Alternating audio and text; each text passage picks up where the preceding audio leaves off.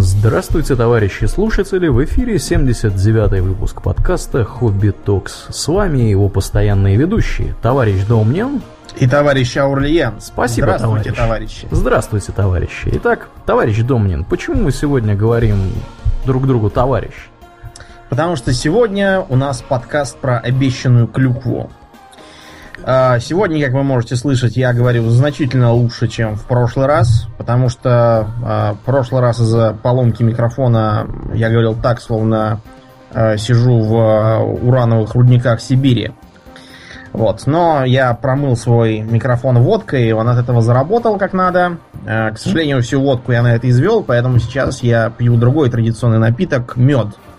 У меня вот тут под ногами целый склад из разных жбанчиков. Один называется Стрелецкий, другой какой-то опричный, а третий казацкий. Да, Так ну и, да. в общем-то, за добавкой ты отправил медведя своего, я так понимаю. Да, да, он, он опять магазин. половину, конечно, выжрет, пока донесет, но тут Да, ничего не да, поделаешь. ну, ничего не могу поделать. же я оторваться. Да.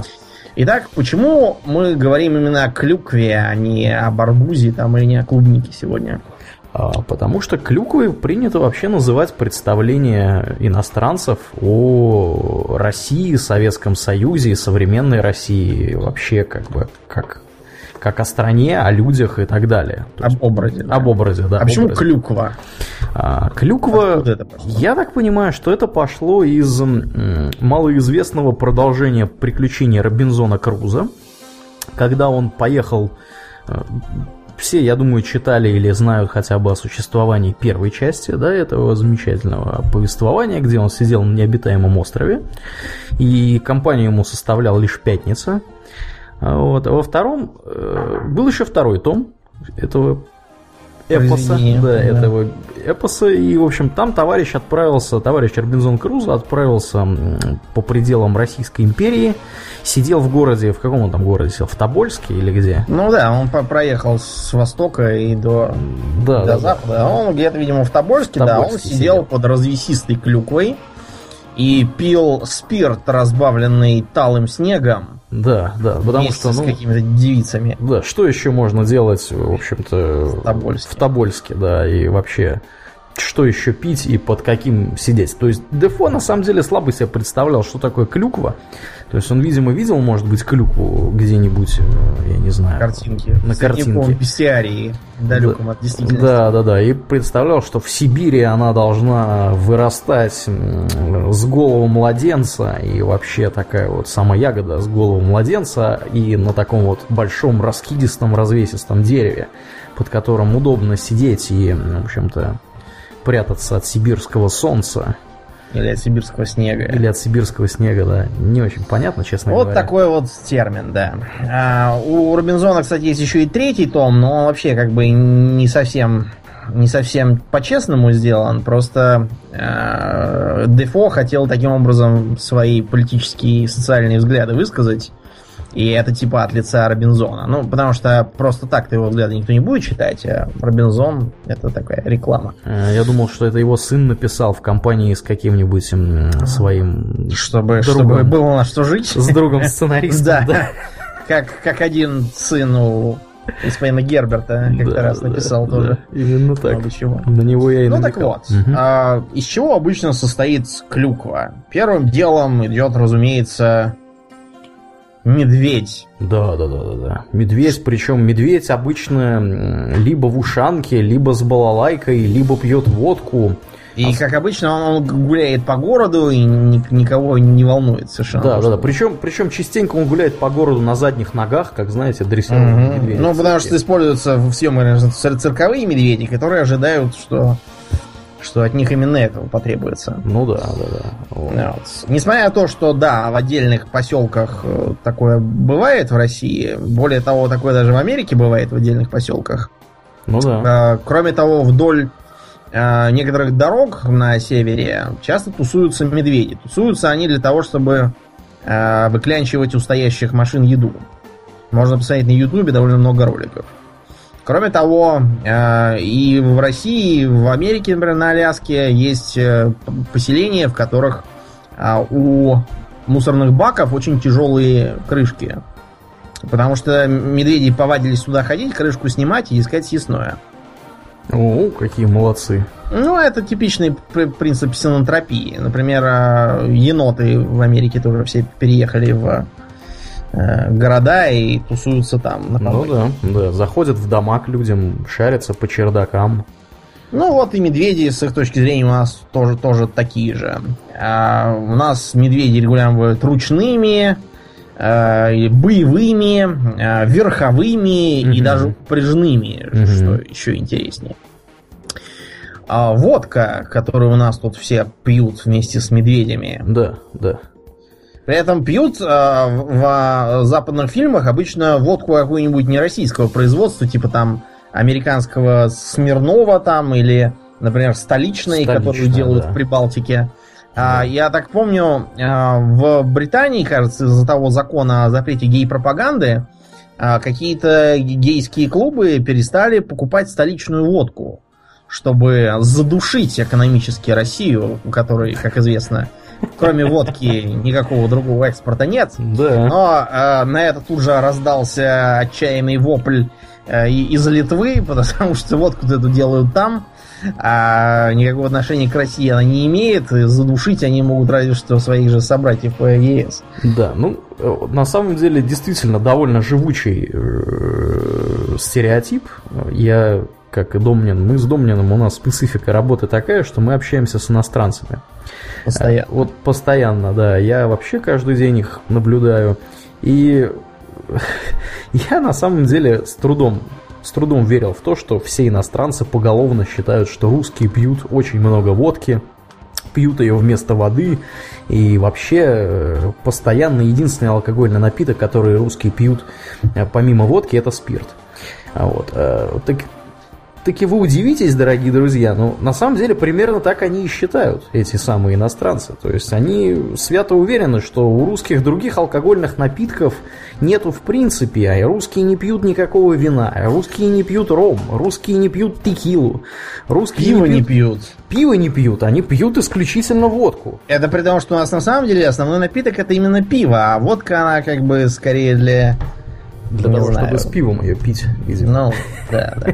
Не, ну пиво на самом деле мы выпиваем больше. Я, я считал статистику. Не, это само собой. Понятно. Это, это понятно почему, потому что пиво не, такая, не такое ну, крепкое. Ну, да, да, да, да. Ну и, и потом мы чаще его пьем, потому что его вроде как выпил, и ладно, а водку, если уж сел пить, так да. Придется до победного конца выпивать. под стол не начнут падать люди. Да. Вот. В особо тяжких случаях на водке у нас еще и а, завязаны разные другие сферы жизни. Например, так. А, в а, какой-то игре, по-моему, называлась она, блин, High Treason это подзаголовок. А я забыл, как будет какой-то там конфликт. Ну, в общем, не помню. Какая-то такая была тоже клюквенного вида стратегия лет не знаю, 8 назад, наверное, была, когда я еще в институте был. И там у злых русских, там был такой юнит, назывался «Водка-дилер». Водка-дилер? Да, он выполнял функции медика. Mm. То есть э, русские лечатся от, от водки, у них зарастают пулевые ранения. Зарастают руки, ноги. Да. Э, несмотря на то, что в определенном смысле водку, да, можно использовать в медицинских целях, по крайней мере для стерилизации, а также для э, как седативное или там, э, скажем, обезболивающее в некотором количестве. Как помнишь тот анекдот?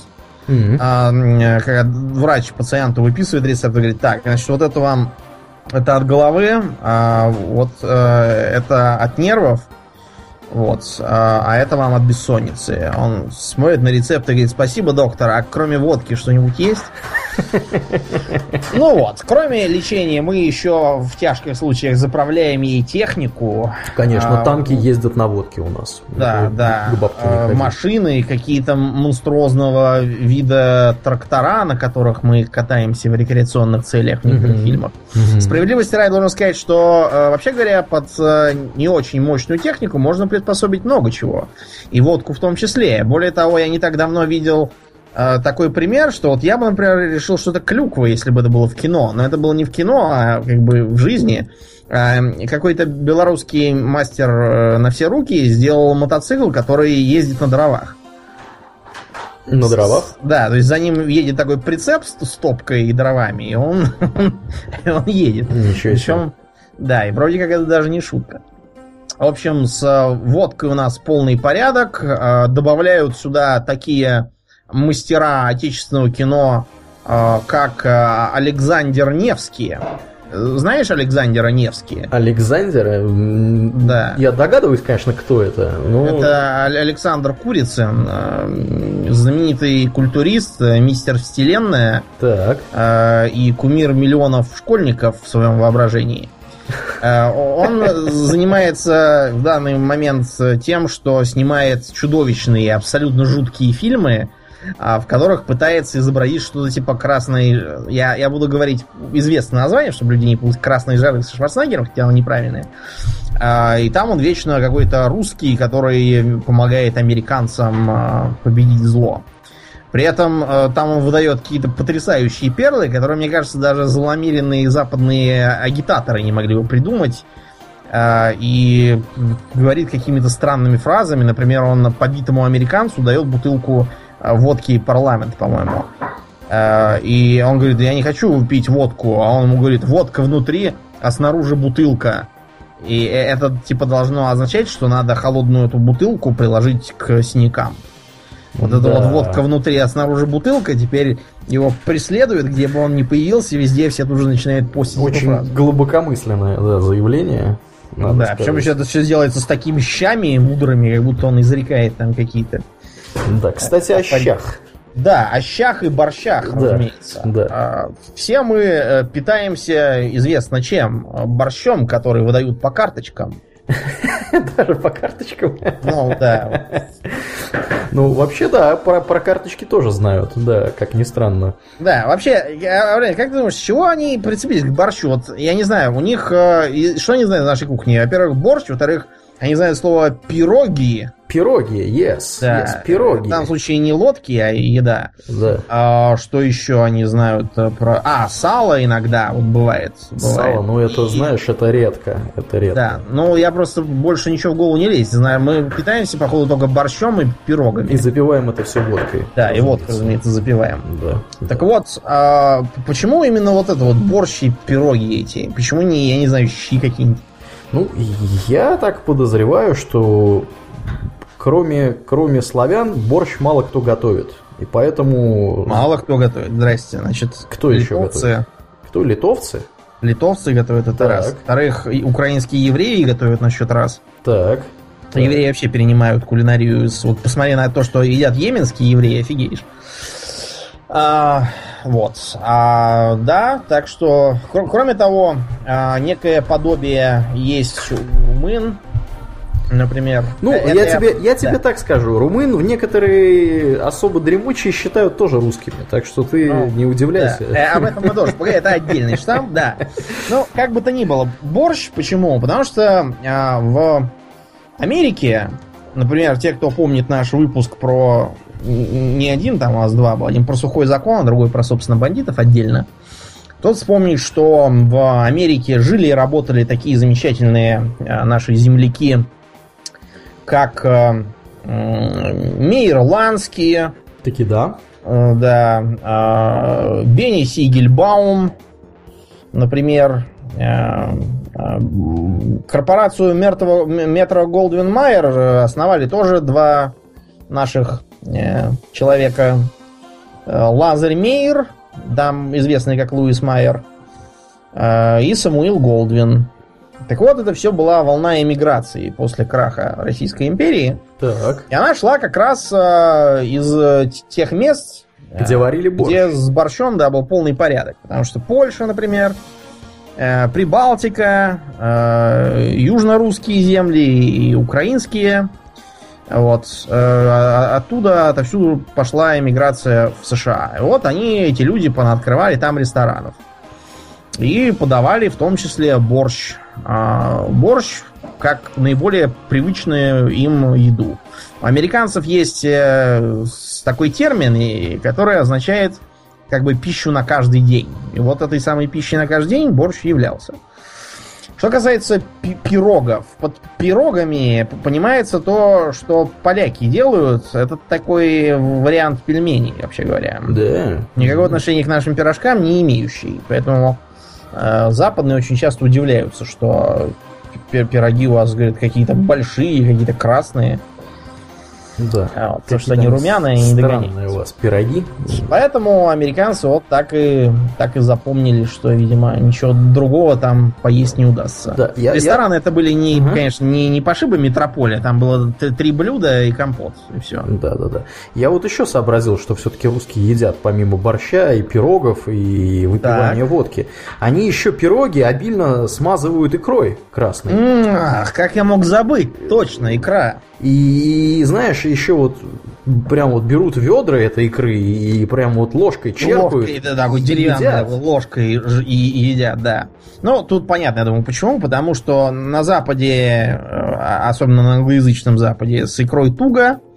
А, британцы, например, на своих рыбных э, заводах, где рыбу в консервы прокручивают, они красную икру просто выкидывают. И когда иммигранты советского происхождения на это пучат глаза и объясняют, что они как бы делают не очень умную вещь, им говорят, а рыбе яйца есть нельзя, и все. Никакой больше реакции. Меня вообще это такая иногда посещает мысль, что можно надо какой-нибудь установить контакт э, и как-нибудь говорить, давайте я вас избавлю бесплатно от этих отходов. Да. Чисто из, из, э, из человеколюбия и духа интернационального братства. И сделаю секорным магнатом. Угу. Ну, а в США не то, чтобы прямо никто не ел, просто ее там нету, ее надо издалека вести. Э, у них, понятно, есть свой лосось, это на Аляске. Тот же самый Клондайк был известен в первую очередь как э, место, где отлично ловится лосось. Но и там, например, эта икра считалась в первое время какой-то едой, типа вот, не знаю, э, для собак. Если вспомнишь, у того же Э, э, Джека Лондона можно изрядно почитать про то, как икрой кормили собак. Она считала очень хорошим собачьим кормом, потому что калорийный. И более легкий, получается, выгоднее, чем рыбу возить. Да, поэтому икра их очень впечатляет.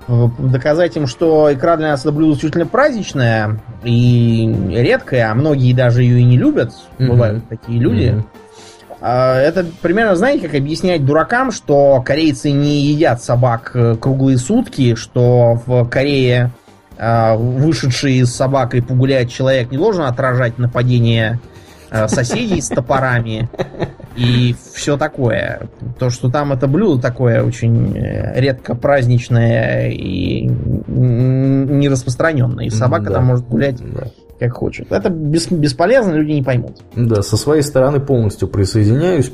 Про икру бесполезно объяснять. По-прежнему продолжаю читать, что в русских много икры. Красной, черной, всякой. Ну, то есть, действительно много, но все-таки не настолько много. Да, и едят они ее постоянно, каждый день, там, с бутербродами, с борщом, с чем угодно. Да. Помимо э, замечательных водки и икры, у нас есть еще один ценный экспортный э, ресурс, да. а именно автомат Калашникова. Mm-hmm. А, с автоматом Калашникова у наших э, братьев по разуму тоже тяжкие проблемы. А, начнем с того, как они его называют обычно. АК, наверное, называют. Нет? Да, причем именно АК-47. Э, объясняет, что АК-47, во-первых, это э, название, под которым он фигурировал на испытаниях, а то, что приняли на вооружение, называлось это просто автоматом Калашникова. А АК-47 прицепилась к нему просто для того, чтобы надо было его как-то отличать от АКМ и АК-74, вышедшего гораздо позднее. Бесполезно также объяснять, что никакого АК-47 в армии сейчас нет на вооружении. На вооружении сейчас АК-74. Причем э, здорово модифицированный по сравнению с 1974 годом. Там пластиковые приклады, пластиковые магазины и все, все, все такое. Там разные э, прицельные приспособления тоже унифицируют понемногу. А, кроме того, у нас есть много разных других хороших автоматов. У нас есть, э, например, замечательный автомат ВАЛ бесшумный. У нас есть разные попытки, например, вот были там сделать автомат АЕК и автомат Никонова Кроме того, АК-12, который вот как раз сейчас должен быть принят на вооружение, замечательная штука. Даже на вид производит впечатление. Все это всех не интересует, и все говорят только про АК-47. Но, с другой стороны, определенное зерно истины в этом есть. А, потому что по всему миру популярен именно АК-47. Почему? Потому что его делают все, кому не лень, я так понимаю. Ну да, потому что дело было давно, никому он сейчас не интересен. Его как э, передавали безвозмездно все схемы, никаких патентов, разумеется, тогда не было. Не, не забываем, что это еще сталинские времена, какие там патенты. А, передавали всем подряд, всем а, товарищам и борцам за правое дело, особенно китайцам. Китайцы тоже настрогали его огромное количество. И э, потом, что еще? 47-й несколько попроще. У 47-го калибр больше, а для темных людей это очень круто. Ну вот. А попробуй там какой-нибудь автомат Никонова нелегальный производить. Во-первых, замучаешься, он слишком сложный. А во-вторых, тебя этот Никонов возьмет за разные места немедленно. Но, тем не менее, э, ситуация с этим автоматом Калашникова доходит до совершенно бредовых э, величин. Например, регулярно мы видим, как э, русская мафия, о которой дальше будет еще небольшой разговор, угу. постоянно везет куда-то прямо вагоны этих автоматов Калашникова. Особенно в США. Вот это меня потрясает. Зачем в США нужны автоматы Калашникова, если там э, можно прекрасно покупать автоматы, а, а, я не знаю, разворовывать оружейные склады, которых там много, а, разворовываются и распродаются под предлогом списания армейские склады. Как, как и зачем все это делается, мне, мне понять трудно. Но так уж повелось, что у злодеев должны быть автоматы Калашникова. Да, Все. да, да, это всегда так. Это само собой. Кстати говоря, о злодеях с автоматами Калашникова. Тут проходила новость, по-моему, то ли вчера, то ли позавчера, по поводу того, что американская армия планирует их использовать. А, в Америке действительно собираются производить по лицензии. Да, да. А, наши с как раз я только кон- не понял, концерна. не понял, зачем. Неужели они, в общем-то, признали, что не в силах сделать что-то надежное? Да нет, это, понимаешь, я думаю, что не для армии США, скорее всего. Хотя, почему нет, могут и вооружить там какое-нибудь подразделение. Я думаю, что это в основном для гражданского потребления, потому что у них там население очень любит разные автоматы. Uh-huh.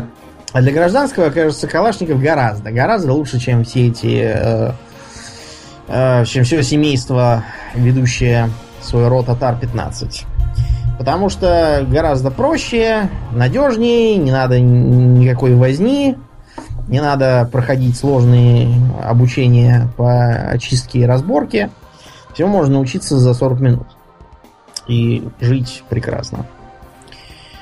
Кроме того, а, автоматы Калашникова обязательно должны быть с деревянным прикладом а, и с, или хотя бы просто бурым цевьем. То, что давным-давно уже э, все это перекрашивают в черный цвет и ходят со всем этим черным из пластика до э, клюквоедов не доходит никак совершенно. Но не оружием единым. Когда в руках русского нет автомата Калашникова, а, у него оказывается другой продолговатый предмет, а именно балалайка. Да, да, да, да, да. Балалайка это, это визитная карточка. И ничего, что. Ты вот когда-нибудь держал вообще в руках балалайку? А, я держал а, такой муляж балалайки, а, когда это было 22 года назад. И я выступал на детском утреннике. Я должен был изображать балалайчника. А я, а я вообще эту балалайку, мне кажется, видел только на картинках. А, вот, и никогда я не держал ее в руках и даже настоящую не наблюдал. Вот. Но, тем не менее, при всем при этом никому не мешает считать, что а, русские с балалайками или в особо продвинутых случаях медведи у нас играют на балалайках, угу. дрессированные в ушанках с красной со звездой. Вот. Пока, когда не пьют, играют на балалайке. Этот э, штамп ведет свой род от чего? Ну, э, действительно, у нас первое э, время, я имею в виду там позапрошлый век, э, местами и прошлый, где-то до середины балалайка была так называемым народным инструментом наравне с гармонью. Гармонь более или менее осталась, балалайка ушла ее заменила гитара. Но вот если мы сейчас э, допустим, гитару тоже воспринимаем как такой, ну, я, я не хочу никого заедать, но как такой попсовый немного инструмент, на котором считается, что должен брякать каждый и наигрывать там три блатных аккорда. Но вот если мы поглядим на, я не знаю, век 19, то мы обнаружим, что э, вы будете смеяться, но попсовым инструментом там зачастую считалась скрипка. Скрипка? Mm-hmm. Да. Э, заходите в какой-нибудь кабак, там обязательно в углу наяривает скрипач. Разумеется, наяривает он не Чайковского, и вовсе не так здорово, как э, какой-нибудь там э, Оля Брун. А наяривает он что-нибудь такое веселенькое, такую музычку плясовую. Если вы э, поинтересуетесь, например, английским таким э, полуморским э, портовым песенным фольклором, то обнаружите, что он весь рассчитан на вот это вот пиликанье такое. Тарам-парам-парам. И песенки там такие тоже про матросов, проституток и всякое такое.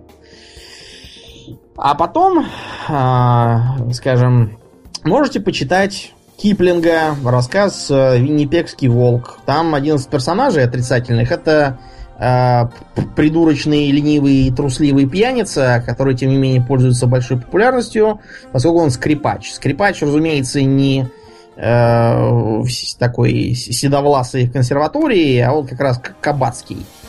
Такой на, на вечеринках первый гость. Тогда нельзя было поставить э, на винамп музыку, приходилось кого-то вживую звать. Гитара же считалась чем-то таким экзотически испанским, что-то там вроде кастандец, да, и как массовый инструмент не воспринималось. Потом э, все это ушло, поскольку гитару восприняли э, блюзмены, за ними и все остальные, а скрипка окончательно переехала в консерватории. Представить себе, что э, где-то там в парке на лавочке будут пацаны сидеть и наяривать на скрипке, сейчас невозможно. Ну, это да. С другой стороны, э, если вы посмотрите на штампы про другие народы, то вы увидите, что у всяких там э, мексиканцев там какой-нибудь банджо обязательно будет, и они mm-hmm. на нем все время наяривают. И непременно в сомбреро при этом. Да, а у... причем, кстати, они реально наяривают регулярно, потому что в США можно увидеть так называемых мариачис, Э, это кривое такое испано-английское словцо, которым обозначают э, традиционных мексиканских музыкантов, которые выступают в парках, на свадьбах и вообще. Довольно популярный такой сравнительно э, вид музыки. Если про Японию, что это там будут такие гейши, наигрывающие на этой, короче, на японской балалайке и так далее.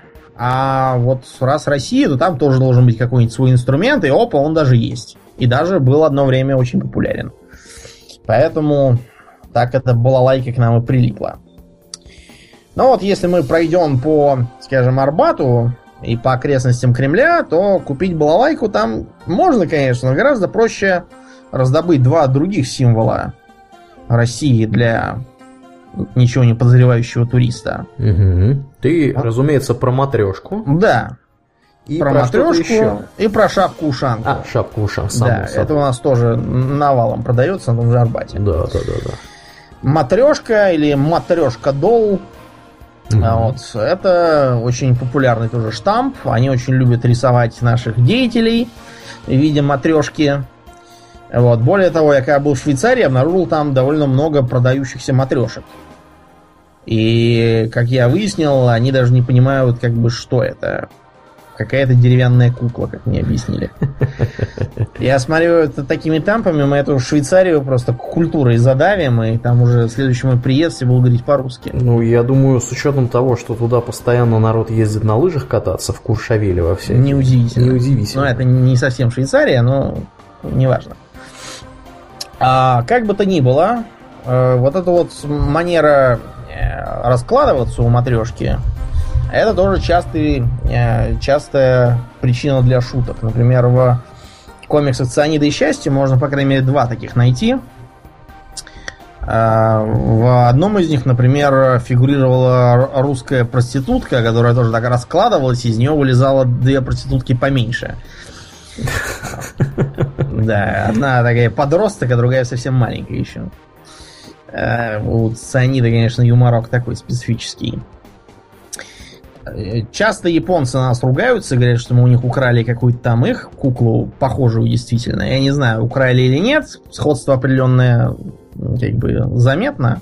Но, с другой стороны, они у нас укра- украли чебурашку. Японцы чебурашку очень любят, и с ним постоянно что-то рисуют, и даже норовят снимать мультфильмы по нему по договоренности с Успенским. Вероятно, потому что его дурацкий внешний вид, он очень как бы импонирует японцам, навевает у них мысли о покемонах. Угу, угу. Им при виде чебурашки хочется зарать «Чебурашка, выбираю тебя!» Да-да-да. Да. Или что-нибудь в этом духе. А, как бы то ни было, это одно, а вот шапка-ушанка это вещь практичная, ее можно даже носить на голове. Угу. Под шапкой-ушанкой регулярно э, нам пытаются впарить какие-то дикого вида головные уборы. Это может быть, например, папаха. Для справки, папаха и шапка-ушанка это совершенно разные вещи. Шапка-ушанка э, имеет уши, которые можно поднимать и опускать. Папаха не имеет ушей, ничего там поднимать нельзя. Но да, она тоже меховая. Кроме того, за нее может выступать шапка-кубанка. Как кубанка выглядит? Кубанка? О, А как она выглядит? Она Ну, от папахи барашковая шапка, просто у нее плоский верх, и на нем такой, а он суконный, обычно красненький, или синенький, и на нем обычно такой крест. Ага. Крест-накрест. Вот это ну, как для казака. А, папаха это которая совсем мохнатая. А папаха, да, это такая, не такая, ну, как, как на Кавказе, да? Ну, понятно. Или вот у нашего друга Азамата, у него есть па- папаха такая а, с- белая, а, с длинношерстного, видимо, барана с какого-то снятая. Очень красивая. Вот. А, кроме того, пару раз я видел какие-то совершенно странные шапки типа ермолки, которые, вообще говоря, на евреев э, как-то наводят. И еще, а, по крайней мере, два раза я видел а, каракулевую шапку пирожком, в ко- в которой Брежнев любил ходить. Ага. Она тоже и идет под, э, под это. В такой каракулевой шапке э, ходит, например, злой советский военный из фильма «Красный рассвет», о котором мы потом еще поговорим. Потом у шапки-ушанки обязательно должна быть спереди какая-нибудь бляха. Как правило, что на этой бляхе? Ну, красная звезда. Да, как быть. вариант, там может быть какой-нибудь вариант серпа и молота, Мгм. или э, какой-нибудь монструозный вариант, смотря по тому, какую Россию пытается изобразить автор. Например, э, я видел шапки-ушанки с самыми разными значками. Например, э, в игре Empire Earth там есть компания за Россию. Э, Там в этой компании нужно играть э, за э, губернатора Волгоградской области Григория Назарова. Разумеется, в оригинале он там как-то по-идиотски назван, но имеется в виду именно Назаров. И а, у него на фуражках и на ушанках у них православные кресты нацеплены. Причем такие огромные, размером с саму шапку. Или, как вариант, э, орел какой-нибудь. Причем они почему-то никак не в состоянии скопировать нашего двуглавого орла.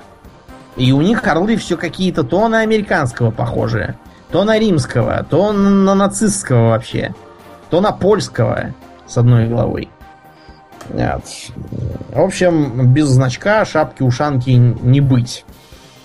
А пару раз я видел даже не ушанку, а, э, так сказать, праушанку. То есть шапку монгольскую. Которая напоминает, вот если у ушанки э, уши завязать не на макушке, а на затылке, вот примерно такая монгольская шапка, только, разумеется, у нее ничего не завязывается, она такая изначально. Я все пытаюсь найти хороший вариант, а то мне моя ушанка уже мала. Почему-то. Я думаю, что просто овчина усела от сырости. Подозреваю, что так. Что голова, мне кажется, не могла вырасти, по крайней мере, в моем возрасте, уже поздновато для головы. Это точно, это точно. Ну, а шапка-ушанка нам нужна для чего? Для того, чтобы не замерзнуть зимой? У нас нет зимы, у нас просто, просто погода такая каждый день. Этот штамп очень древний, он происходит еще из э, времен 19 века, когда, помнишь, в книжке «Вешние воды» Тургенева Так.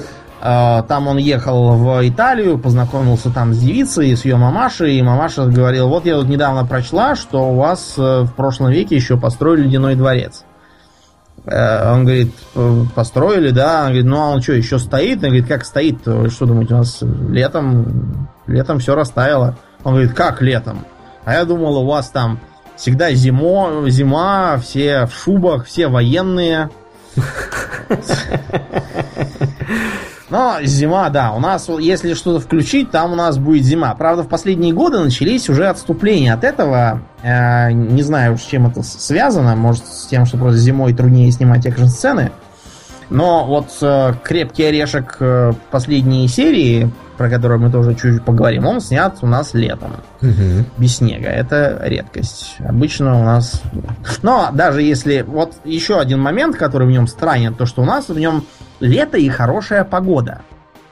Видимо, это были попытки изображать реализм, учитывая, что э, все остальное с точки зрения реализма э, чудовищно и бредово, вот, они решили хотя бы э, одного штампа с погодой избежать. А те, кто считает, что его нет, могут, например, почитать газетные статьи про современную Россию э, и увидеть, что в ругательных статьях, а других почти нет, а у нас в России постоянно пасмурная погода на фотографиях. Да. Все время свинцовые тучи, все время дождь.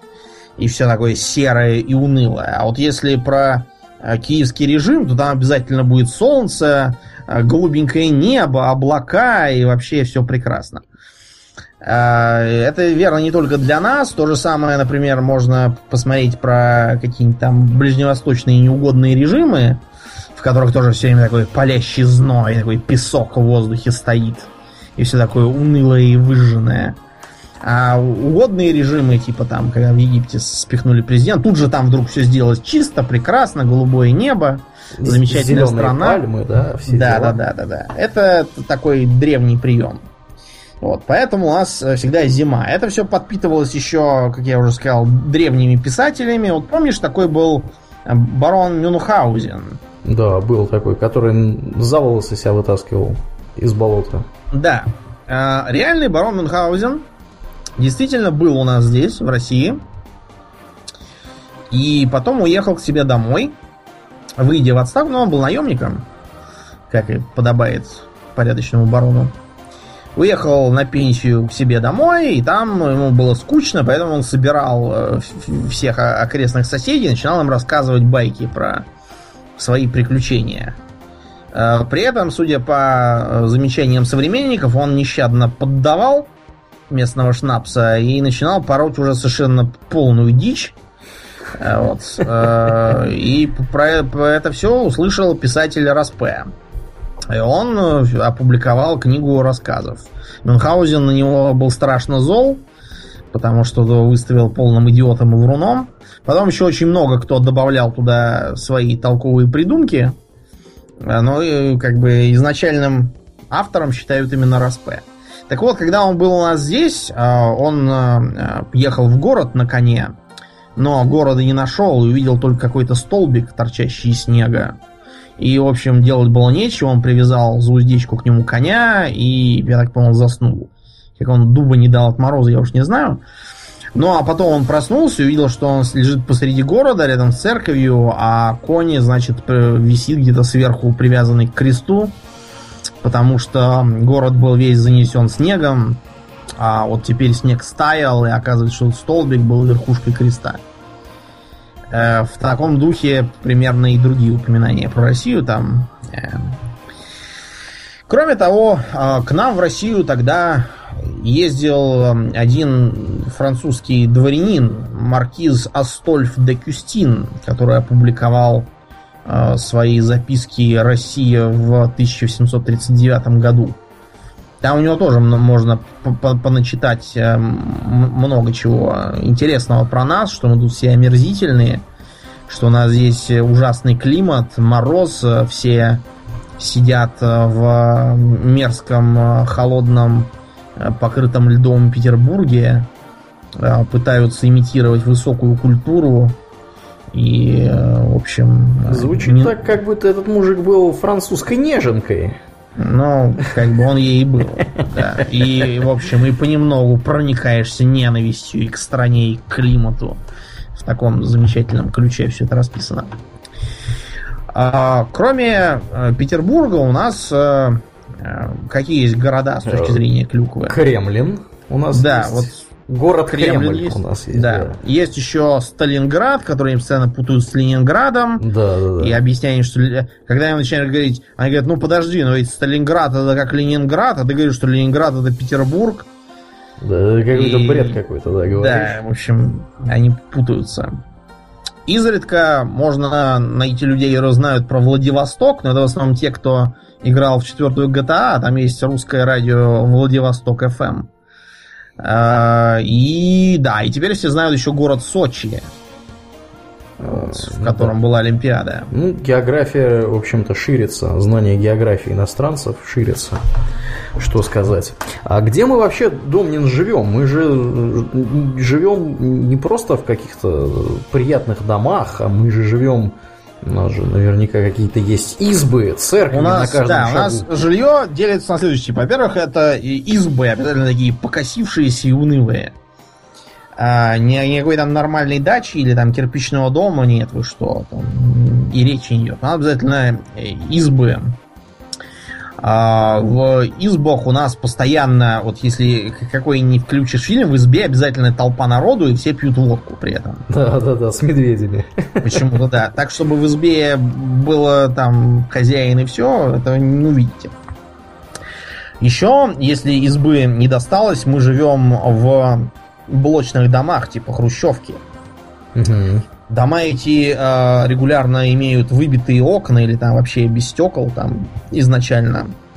Э, в них тоже внутри лежит снег, э, дует ветер, все кутаются в шубы и меха. Э, с мебелью тоже напряг. Там обычно мы либо какая-то древняя тоже покосившаяся мебель из Польши 60-х годов, наверное, выпуска, не позже, либо вообще там матрасы на полу, старая деревянная катушка от кабеля, положенная на бок вместо стола посреди комнаты, а, а люстр не бывает, вместо них лампочка Ильича свисает на проводке. Мгм, мгм. Вот. О А том, тех- что бывают какие-то телевизоры, там это, это даже Это уж вспоминать. совсем. Тех, кого что-то не устраивает, а, к ним же приходит КГБ и посылает их всех в ГУЛАГ.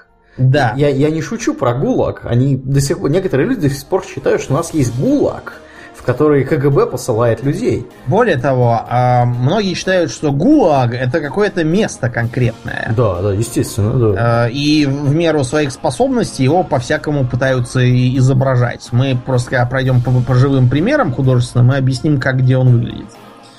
Кроме ГУЛАГа, э, постоянно как-то странно изображается еще и Кремлин. Да, да. Э, Чего только мы не видели. Э, Кремлин э, то изображается как э, собор Василия Блаженного. Например, в цивилизациях, э, как правило, когда ты строишь чудо света Кремлин, Мгм. это именно собор Василия Блаженного. Прекрасно, прекрасно. А в, э, скажем, во втором Red Alert можно было увидеть, что Кремль это, оказывается, дворец съездов, с зеленым куполом, М, с флагом. А вокруг него квадратом построена стена, мгм. вот. А н- на углах у него четыре совершенно одинаковые спасские башни. Да, спа- спасибо, что не Белый дом. Я да, хочу вот, сказать. вот, вот, вот, вот так вот. Да. В редких случаях э, пытаются изобразить нечто. Ну, они просто видели картинку, когда набираешь Кремль, тебе выдает, что там Кремлевская стена, Красная площадь, Мгм. башни, собор с маковками. Они, и они из этого всего делают такой винегрет. И Кремль выглядит как некое здание, состоящее из э, кучи стен, э, куполов маковками и башен каких-то непонятных. Одна из них обязательно в центре. э, Флагов и здоровенного пустого места сбоку.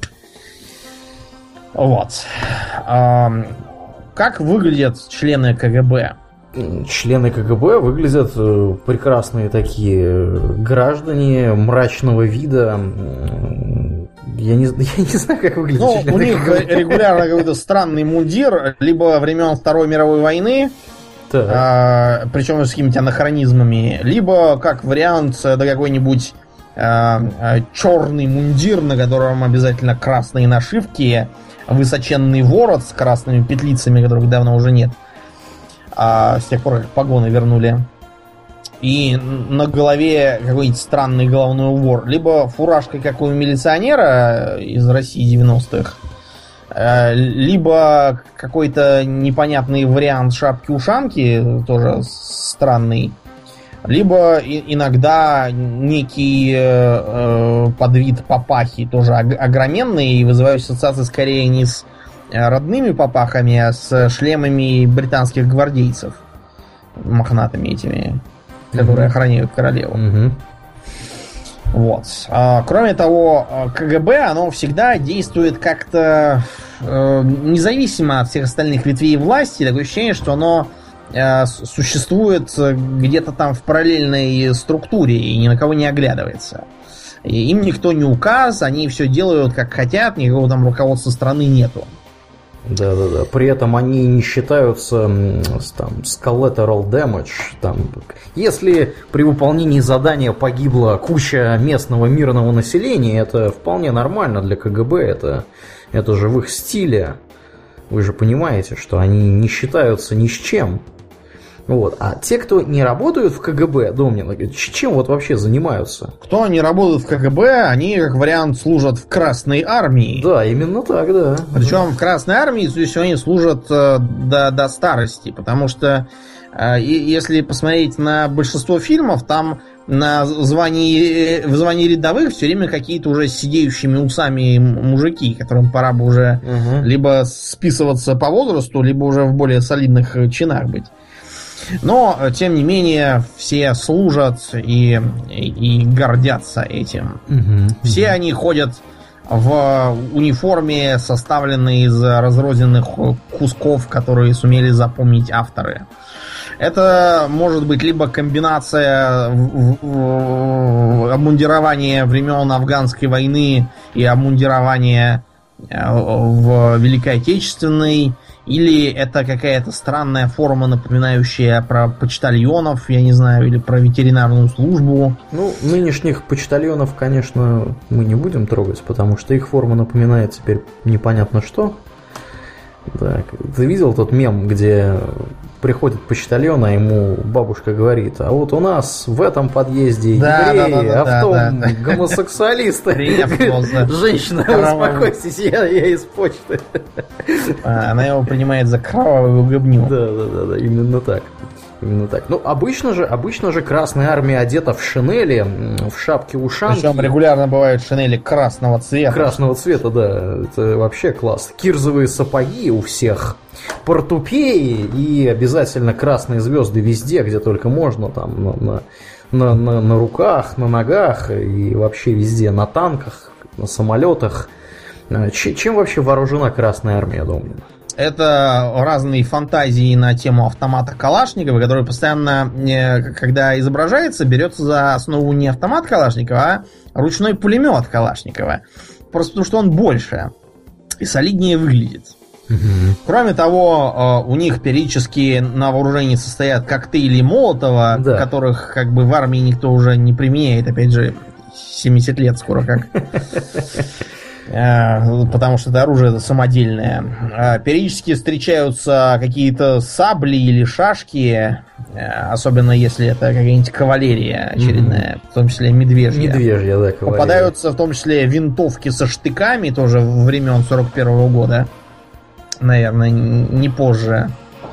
И, как вариант, бывают всевозможные вундервафли, которые стреляют то маленькими атомными бомбами, то каким-то странным красным лучом. Я чего только не видел в разных художественных произведениях. Да, да, да. Самолеты это исключительно МИГ. Да, ну, ну или... потому что круто звучит. Круто звучит, да. Ну или в крайнем случае это Як Атак Плейн, как в Red Alert было в первом. Там, да, ну, да там, там были только Як и МИГ, больше ничего. Да, да, да. То есть то, что есть самолеты КБ Сухого, это вообще никому Например, не известно. Да. Никто этого не знает. Да, ну зато все прекрасно знают про дирижабль Киров. Да, вот который... э, нам регулярно еще припаивают этот дизельпанк. У нас э, просто, видимо, они насмотрелись на то, как выглядит наша родная техника. Она обычно эм, э, не очень эстетичное, громко громыхающее, при этом неубиваемое и не очень удобное. Да. И они, видимо, решили, что это как раз вот дизель-панк и есть в чистом виде. Э, Поэтому нам приписываются разные его атрибуты. Типа всяких дирижаблей, каких-то монструозного вида танков, разделяющихся на четыре части. Э, э, Линкоров времен да. Первой мировой. э, Если, если не раньше. Да, да, Кроме того, у нас есть и ядерное оружие. да. С ядерным оружием это целая беда, потому что, с одной стороны, а, мы постоянно им кому-нибудь угрожаем. э, И постоянно более того, не норовим- стесняемся его применять. Да. Никогда, в общем-то, не стесняемся. Вот. Кроме И- того, мы Мгм. норовим его либо продавать, либо у нас его воруют. Да, да. То есть оно охраняется, видимо, Из рук медведями. вон плохо, да. Э, Его тащат все, кому не лень. В особо тяжких случаях делу припетляются еще и ассоциации, видимо, с атомной энергетикой. И к этому как-то, оказывается, привязана Чернобыльская электростанция. Диву даешься, сколько есть произведений, где оказывается, что из э, взорванной Чернобыльской АЭС э, некие злодеи украли уран и сделали атомное оружие. А Логика тут примерно такая же, как, я не знаю, с э, теплоэлектростанции украли уголь и сделали из него алмазы. А, а чё, это же тоже углерод, что? Что? Если, если уран можно оттуда украсть и сделать оружейный, то из, э, из угля алмазы так только так можно сделать. Да уж, да уж.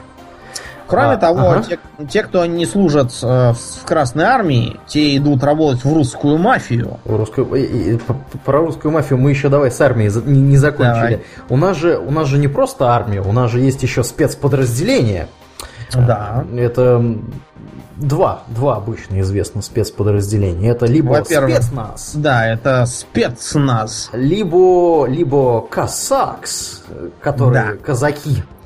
Вот давай про них поговорим. А спецназ обычно изображаются как э, мужики в непонятной зеленой форме, либо в масках, либо в банданах. Изредка встречаются также черные беретки на бок. А, Спецназ... испо- А, еще периодически встречаются противогазы.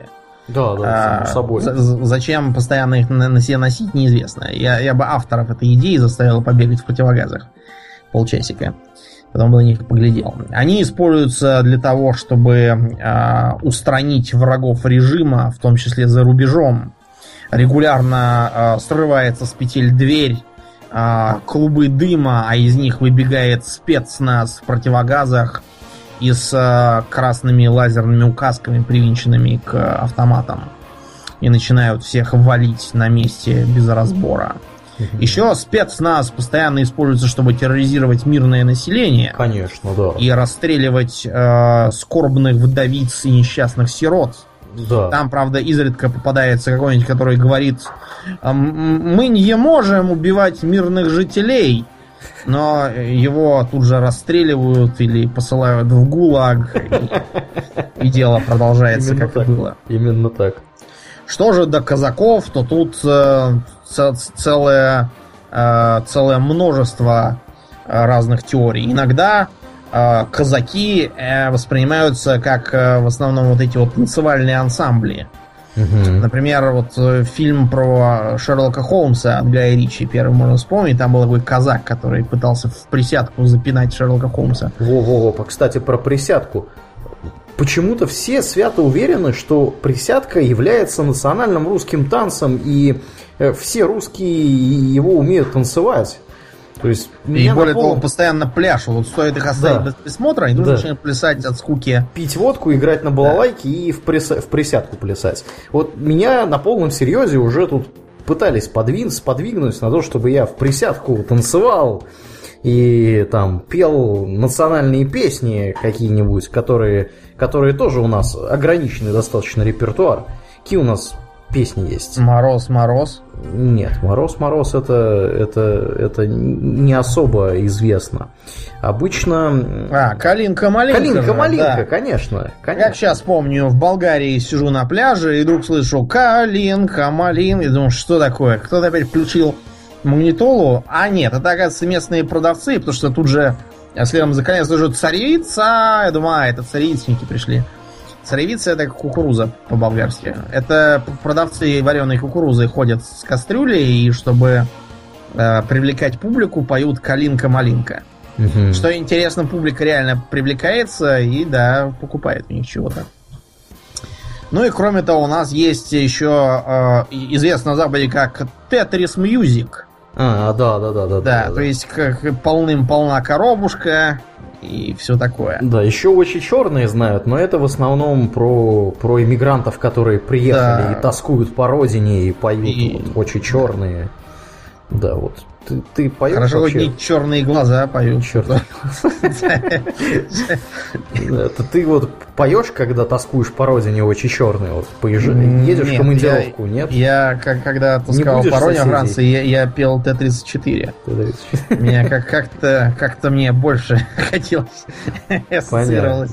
Понятно. Своем плане пел Т-34. Да, а они вот помнят. Но помнят они понятным причинам, потому что по уехавшие белые акации цветы иммиграции, они занимались в том числе и разными там плясовыми ансамблями и, и, песнями. Угу, угу. Да. Так вот, э, помимо песен, они еще и занимаются мафиозными делами. Да, да. Да, русская мафия, она, она, она такая. Во-первых, в России э, э, всем всегда правит мафия. И если вам кажется, что мы в этом выпуске постоянно себе противоречим, вам не кажется. Это просто клюква, она представляет собой такой вза взаимоисключающий бред. Вот э, если, например, посмотреть на образ э, советской армии э, во Второй мировой войне там какой-нибудь, или, или, или вообще, то вы обнаружите, что э, этот образ состоит из двух совершенно исключающих друг друга половин. А, когда нужно рассказывать э, всем про то, как, э, а, как советские солдаты изнасиловали 3 миллиарда немок, она тут же показывается как такая а, а, орда орков, где все куда-то бегут, где орды каких-то жуткого вида чудовищ без всякого порядка и управления. Ну и просто говорят, бегите вперед и всех убивайте.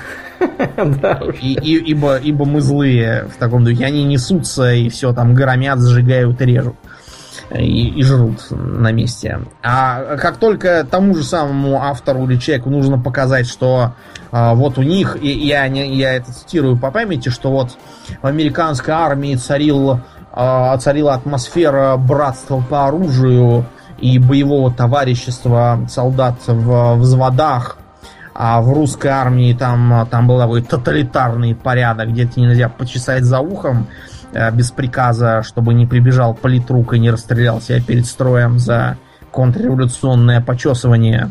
И все всех боятся, и солдаты на самом деле не хотят ни воевать, ни вообще чего бы то ни было делать, и просто все делают, потому что иначе придется комиссар и всех расстреляют из пулемета. Как, как эти две картины Орды Орков и имперских штурмовиков, как это все сочетается воедино, никак. Это просто у у авторов клюквы, у них в голове взаимоисключающие реальности, они живут в разных э, областях мозга и не пересекаются. Ну так вот, э, русская мафия по, по, по этой же причине, она, э, как известно, всем правит в России. Угу. И э, как только в кадре появится русская мафия, все там КГБ, там партия там какая-нибудь, это все исчезает, как будто этого не упоминалось вовсе. И оказывается, что всем руководит она. Русская мафия обычно занимается чем? Оружием. Да, обязательно либо автоматы Калашникова, либо атомные бомбы. Ничего э, промежуточного у них не бывает. То есть, ну да, да, да. да. Какие-нибудь там э, противотанковые ракеты это слишком мелко. Нам, нам либо атомную бомбу, либо ничего. Кроме того, регулярно русскую мафию подряжают, э, чтобы убить какого-нибудь хорошего персонажа, обязательно в Америке. То, что в Америке со своими бандитами полнейший порядок, и там можно подрядить кого хочешь. Хочешь колумбийцев, хочешь сальвадорцев, хочешь негров. А итальянцев не надо, они слишком, э, слишком подвязаны на органы власти, им это не нужно. Вот. А более бедные, они это сделают на счет раз. и едет какой-нибудь киллер, чтобы расстрелять из автоматической пушки э, видных чиновников США. Еще э, русская мафия периодически устраивает какие-то странные вторжения на территорию западных держав, и оказывается, что в их городах целые районы прямо заполнены русскими, там везде сплошные русские кабаки э, под названием ресторан Московские или что-нибудь в этом духе. Э, и там просто нельзя войти и выйти живым, если ты не русский. В некоторых фильмах э, все, абсолютно все рестораны, клубы чуть ли не кинотеатры, все всегда заполнены сплошной русской мафией. И если э, посмотреть на парковку, то там будут сплошные хаммеры, э, майбахи, э, ламборджини и все такое. А если открыть багажник, то там будут обязательно трупы, наркотики, гранатометы, э, фальшивые паспорта и чего только там не будет.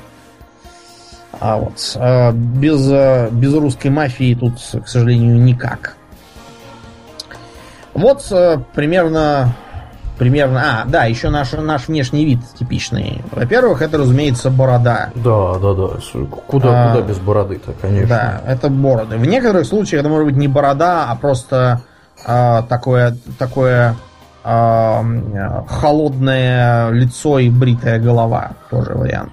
Угу. Одеты мы в два вида одежды. Либо это какой-то идиотский клюквенный прикид, э, состоящий из э, смазных сапогов, э, шаровар, рубахи на выпуск и жилетки какой-нибудь дикого вида. И как вариант допускается, например, какой-то засаленный пиджачишка, надетый поверх растянутой майки алкашки. Такое я тоже видел. А, либо это дорогие костюмы, а, такие темно, темно-синие или черные, обязательно такие блестящие, и на, на груди рубаха какая-нибудь там черная или там фиолетовая или чего-нибудь странного цвета, и с расстегнутым воротом, а там видно либо либо татуировки. Причем татуировки у русской мафии все время бывают какие-то странные. Там либо э, Сталин изображен, который тут вообще ни при чем, а, либо написан там, или нарисован герб Советского Союза, или что-то такое еще чудное, чего обычно у уголовников не бывает. Или, как вариант, там висит цепь с каким-нибудь диким украшением, типа опять, опять того же серпа и молота, э, или православного креста, причем не, не такого, как, э, как на груди носят православные крестики, да, а такого, который на могилах ставят с, с, с такой, знаешь, с двускатной крышечкой еще сверху. Прекрасно. Это прекрасно. Да, да. Вот э, такой у нас странный вид. Женщина у нас одета либо э, в какие-то непонятные глухие пальто в пола, на голове платки, угу. или, как вариант, шапки поверх платков, э, либо одетой как как проститутки, прям скажем. Да. В, в кино, в кино, в кино пример, примерно вот, вот так. А на чем русские люди перемещаются вообще? Ну, по, тут по... вариантов несколько. Вариант номер один это на танке, да. на каком-нибудь или хотя бы на БТР, если на танк денег не хватило в бюджете. А, при этом, а, судя по тому, сколько народу этот танк влезает, это какой-то особенный танк э, транспортный. Оттуда, видимо, все выкинули лишнее, и там только люди сидят. Угу. Вариант другой. Это странного вида машины какого-то румынского производства, типа дачи старенькой. А, которые выдаются за продукты современного автопрома. За тало, по, по талонам выдаются. Да, выдают по талонам за, за то, что прадедушка был ветераном Куликовской битвы. Да. Либо это какие крикливо роскошные автомобили для русской мафии. Это монструозные джипы, какие-то бронированные фургоны, Э, лимузины и черт знает что еще. Э, регулярно к этому привешены какие-нибудь странные символы, типа того же серпа и молота на радиаторной решетке. Э, или там на дверях тоже что-нибудь такое нарисовано, типа красной звезды какой-нибудь. Или бредовой надписи на кириллице. Да, еще кириллица, разумеется. Да, да. Поскольку, в отличие от цивилизованных народов, русские почему-то пишут непонятно, Вот эта вот непонятность, она очень привлекает наших друзей. Привлекает, потому что им это кажется китайскими иероглифами с одной стороны, а с другой как будто бы как будто бы вроде как на свое чем-то похоже, да? Ну, примерно так же, как мы воспринимаем в детстве латиницу, пока мы к ней еще не привыкли. Да, или как воспринимаем греческие буквы. Да, вот, кстати, хороший вариант. Греч, греческий тоже. Вроде как-то что-то вроде свое, но... Но что-то непонятное. Да, да. И поэтому а, как выглядит кириллическая надпись? Либо они честно пытаются что-то изобразить, но часто они просто забивают на это. А, как, например, в замечательной игре Republic the Revolution. Но на самом деле она довольно отстойная а, была, потому что Демис Хасабис там планировал одно, а сделал другое. Но так как она про то, как свергнуть диктатора Карасева в стране новострания, а, Там, во-первых, на всяких э, плакатах и транспарантах э, а- абсолютно бессмысленные комбинации кириллических букв. При этом Мгм. предпочтение выдается таким, которые кажутся за западным стран, типа э, буквы «ы», Ж. или, да, или «ж». Вот, и, Или Ш. Да, и все это состоит из одних согласных. Да, да, да, зачастую. Согласные да. у нас похожие? Ну, в, в лучшем случае это будет что-то вроде Брэд Жопа. Причем Да, в одно а слово. С, с этим Бреттом, это история из первого Радаверта. Там Брэд Жопа было написано на книжках, которые на корешках, которые стояли за Сталиным на полке. Это э, кто-то из э, разработчиков решил подшутить на тогдашнем, насколько я помню, то ли исполнительным, то ли техническим директором компании Westwood Бреттом Сперри. Это подозреваю, что в его адрес подколка. Кроме того, э, иногда, когда нет желания возиться с русским языком, они пытаются такой же принцип применить и в озвучке. Получается, ам, ну, например, э, там все это выглядело как смесь восточноевропейских языков, где периодически проскакивал русский, а также был там какой-то югославский, польский и, мне даже румынский. То есть э, э, сидите вы на переговорах, он несет какую-то тарабарщину, и тут вдруг, если переговоры увенчались успехом, он говорит, а потому, что я согласен с вами, и типа вы выиграли переговоры. Эм, да, вот Да. такая у нас странная. А, еще последний писк моды это брать э, англоязычное название и записывать его э, как бы со стилизацией под кириллицу. То есть вместо э, буквы A мы пишем букву D русскую, вместо буквы R пишем букву Я русскую и так далее. Вместо буквы W пишем Ша, Мгм. или еще лучше Ща, Мгм. чтобы совсем было круто. Вот. И, э, и смотрим на то, что получилось. А, вот такой вот прелестный набор штампов. Мы со штампом еще не закончили, но мы просто будем их предметно разъяснять по произведениям искусства. Так. А, Начнем, пожалуй, мы Мгм. с кино. Какой у тебя самый любимый клюквенный фильм, Аурлиан? Клюквенный фильм, дай подумать. Я думаю, что Красная жара. Да, «Красная жара» прекрасный фильм, несмотря на то, что он снят как бы не то чтобы в, наш- в насмешку э, над нами, а наоборот, э, он снят в поддержку дружбы с Россией, мол, что вот э, из России приедет хороший парень и всех тут злодеев победит. Мгм. А, тем не менее, эм, выглядит это все, по крайней мере, в начале, где они в Москве, довольно чудно. Начинается этот фильм с чего? С того, что э, в заснеженной, ну не очень, но все равно видно, что зима и снег.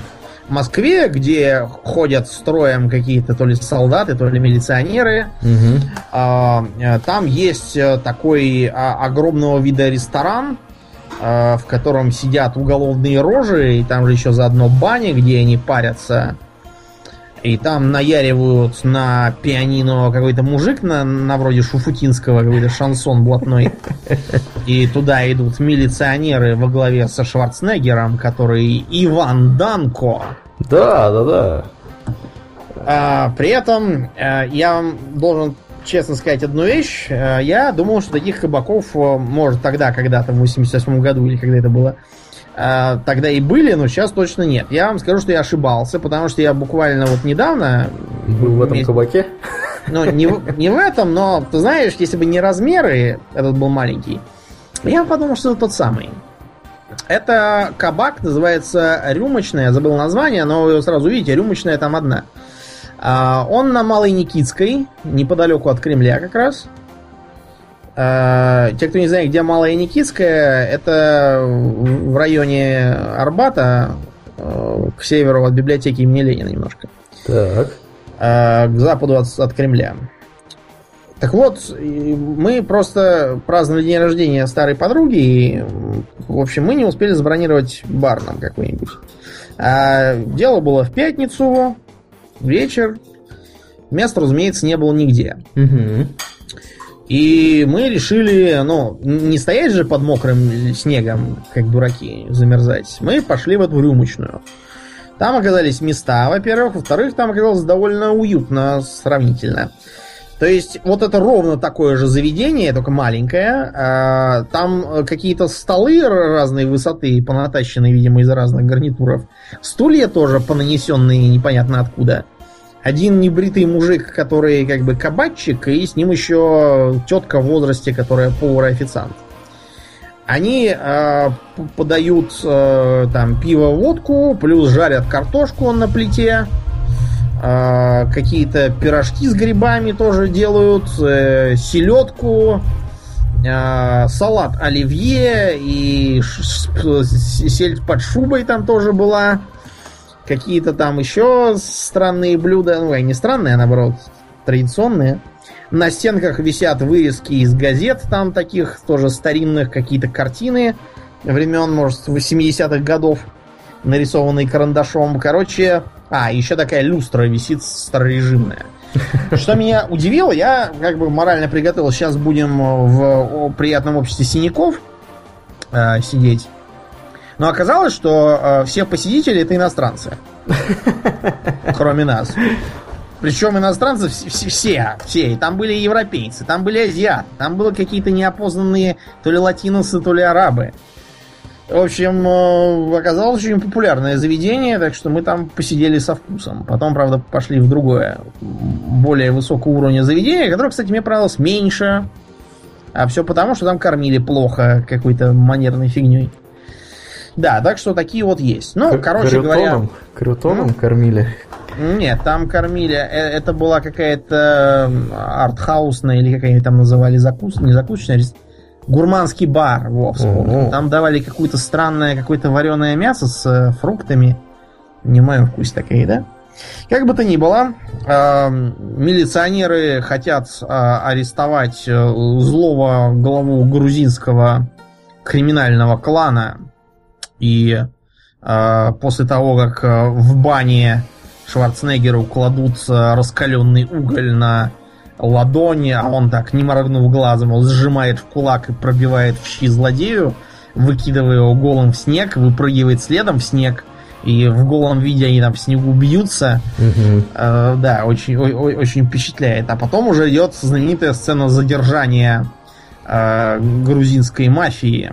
Какие Когда- ваши доказательства? Какие, да. Потому что мы такие простые люди.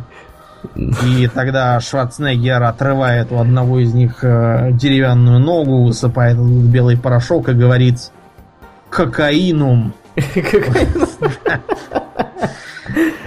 Ай, вот, да, Опять. такой, да, такой вот замечательный фильм. Но дальше мы, мы идем без хронологической последовательности, что запомнить, какой там из этих бородатых фильмов в каком году был, невозможно.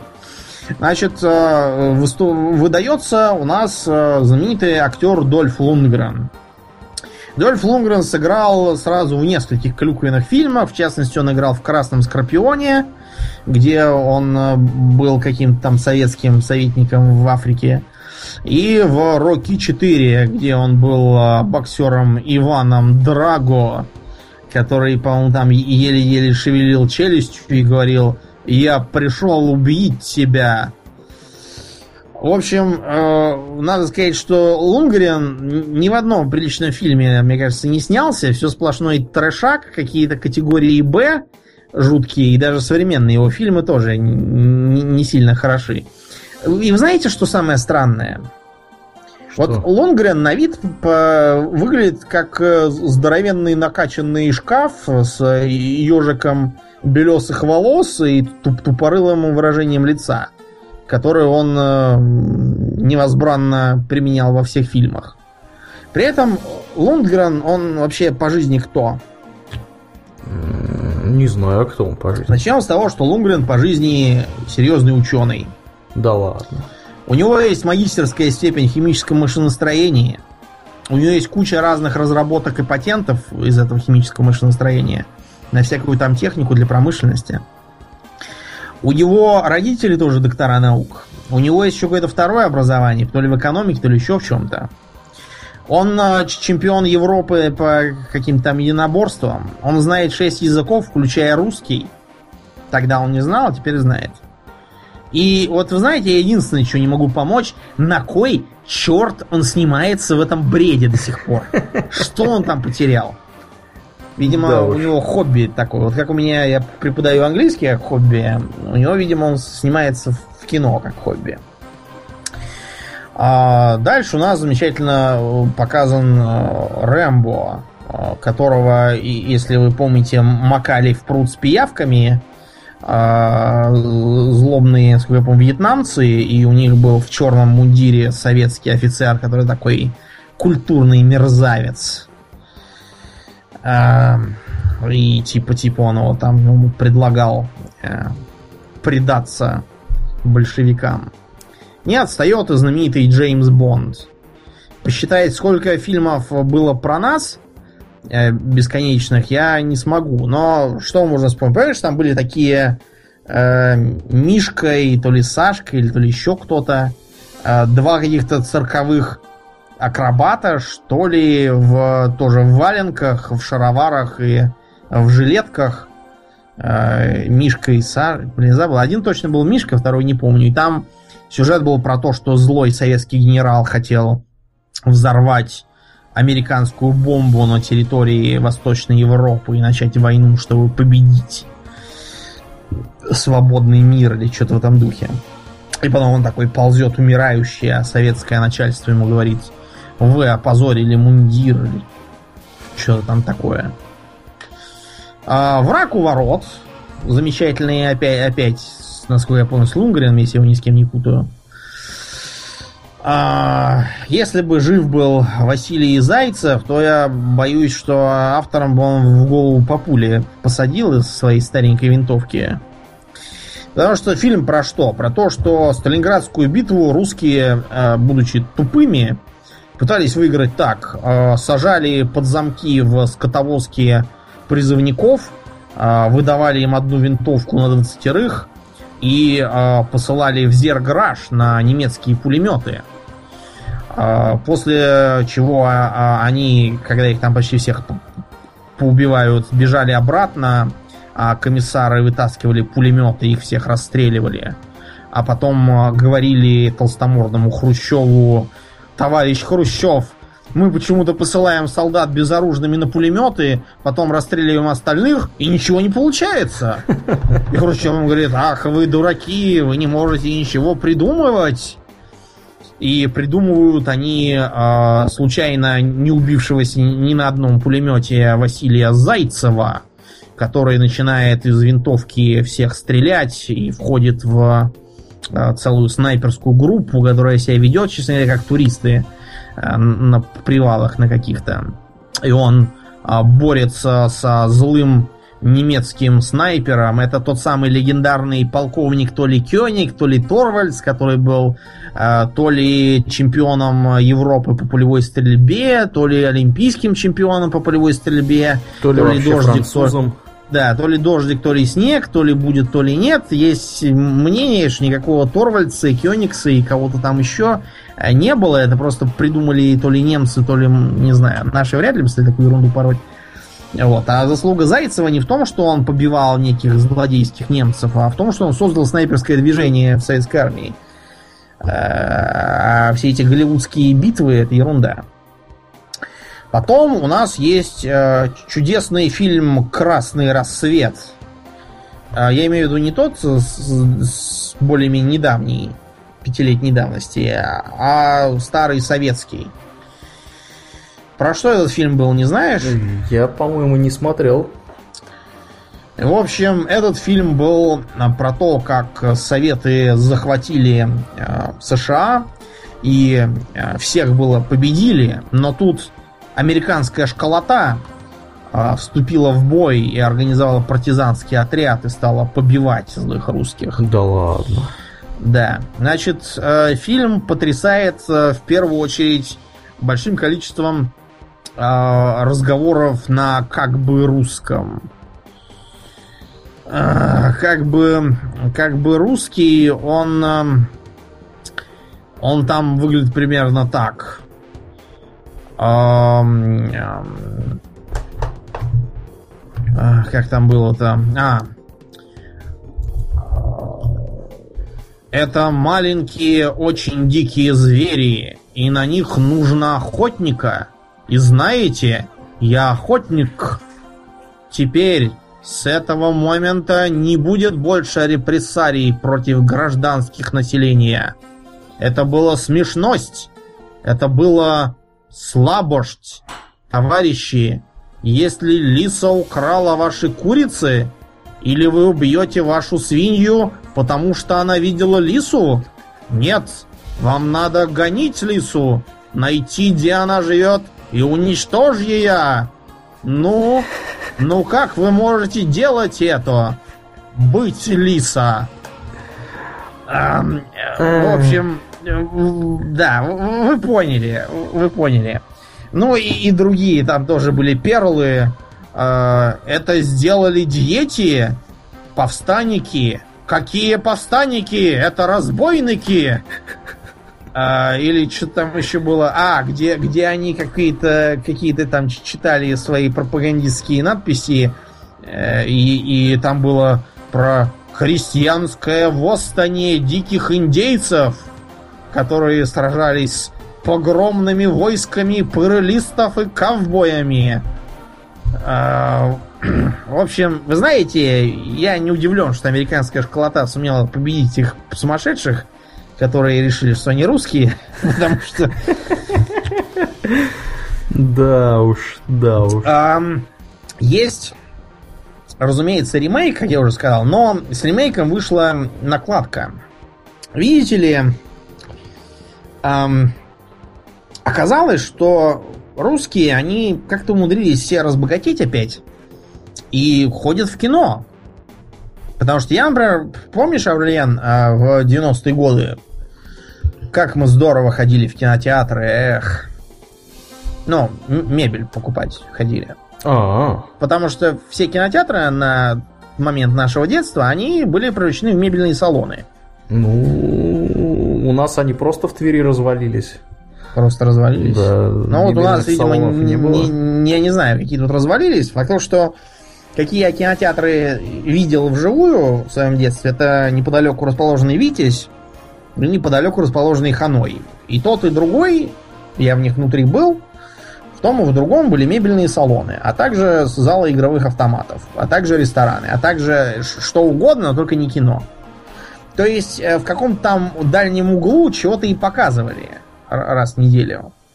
Но это были никакие там не блокбастеры, потому что за деньги надо платить. Это были какие-то странные фильмы местного производства, какой-то артхаус непонятный и что-то еще. То есть все, все, все, весь просмотр кино перекочевал на видеокассеты и домашние видеомагнитофоны.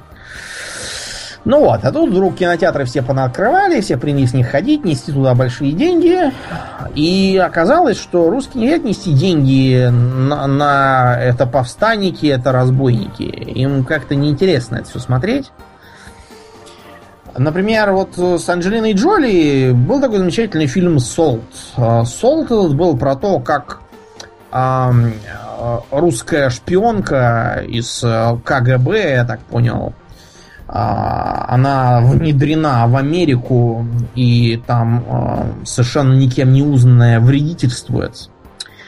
А как она была не разоблачена немедленно, мне трудно понять, потому что она разгуливает э, по Америке в шубах и огромных шапках-боярках, э, ходит с такой стереотипной русой косой, э, жрет водку, а дома у нее всякие там матрешки и чебурашки. Вот, так что, мне кажется, надо быть слепым, чтобы не понять, кто она такая. Так вот, на него пошло довольно мало народу в России.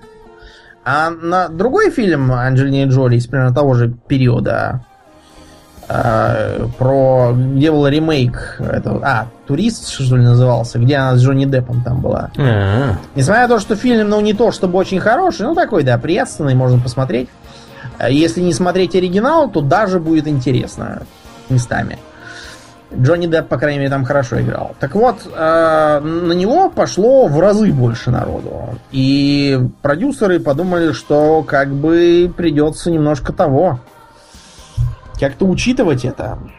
И если можно русских особо не бесить, э, то, по крайней мере, попытаться это сделать.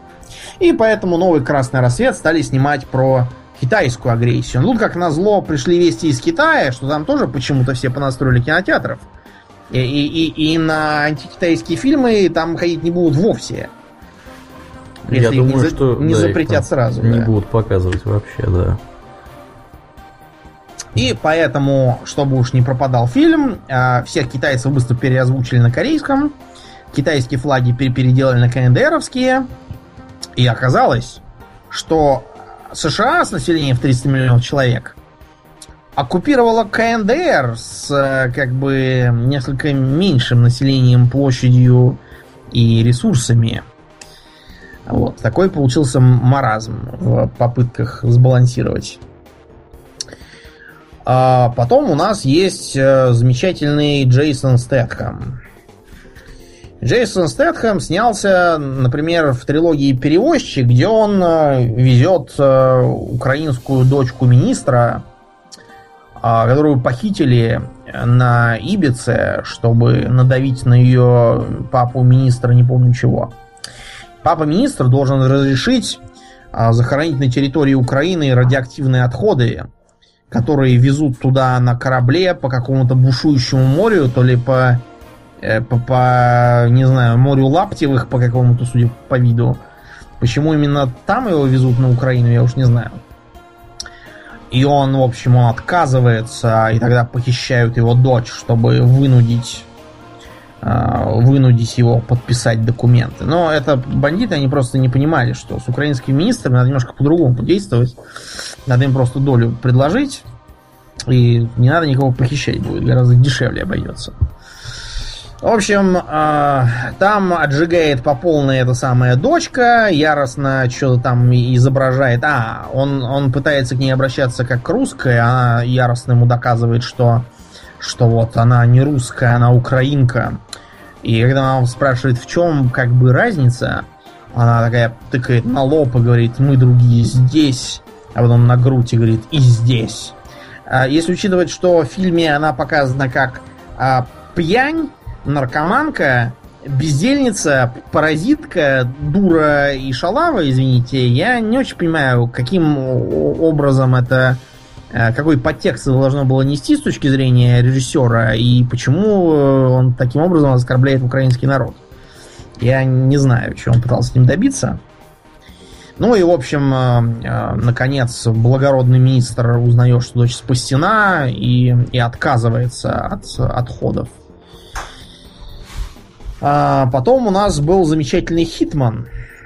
Хитман прославился не только тем, что напрочь исказил образ, собственно, Хитмана, но еще и тем, что у нас, оказывается, в России все, все пишут по-болгарски. Да? Да, с, с болгарским правописанием. Например, э, письма у нас доставляет Поща. Поща? Да. Э, и, а, а еще у нас буква «С» пишется почему-то не в ту сторону. Почему-то не справа у нее выемка, а слева. Это интересно. Как-то. И, и причем она пишется не, не в слове сосисочная, а в слове ФСБ, как бы. Я думаю, что-то мы, мы делаем не так. Да. Когда пишем слово ФСБ. С, с повернутой влево буквой да, С, мне кажется, да. ФСБ такого не потерпит. Вот. Ну и э, разумеется, там э, странные имена. Например, э, по-моему, злой президент России звался Борис Беликов, а его брат Ударя Беликов. Что за Ударя? Ударя. Мне вспоминается один первоапрельский розыгрыш, когда какая-то американская газетина объявила, что ее э, полностью выкупает э, ТАСС советский. Да? Да, и что а, оба прежних а, редактора случайно погибли на охоте, а, выстрелив себе в затылок из советских армейских винтовок. В затылок. Да, и, и статья была подписана новым редактором по имени Видончкисов. Это типа, типа русский. Да, да, который да. говорил, что теперь-то уже эта газета будет насквозь коммунистической и все тут же принялись писать письма и говорить, а, отмените мою подписку, я не хочу такую газету читать.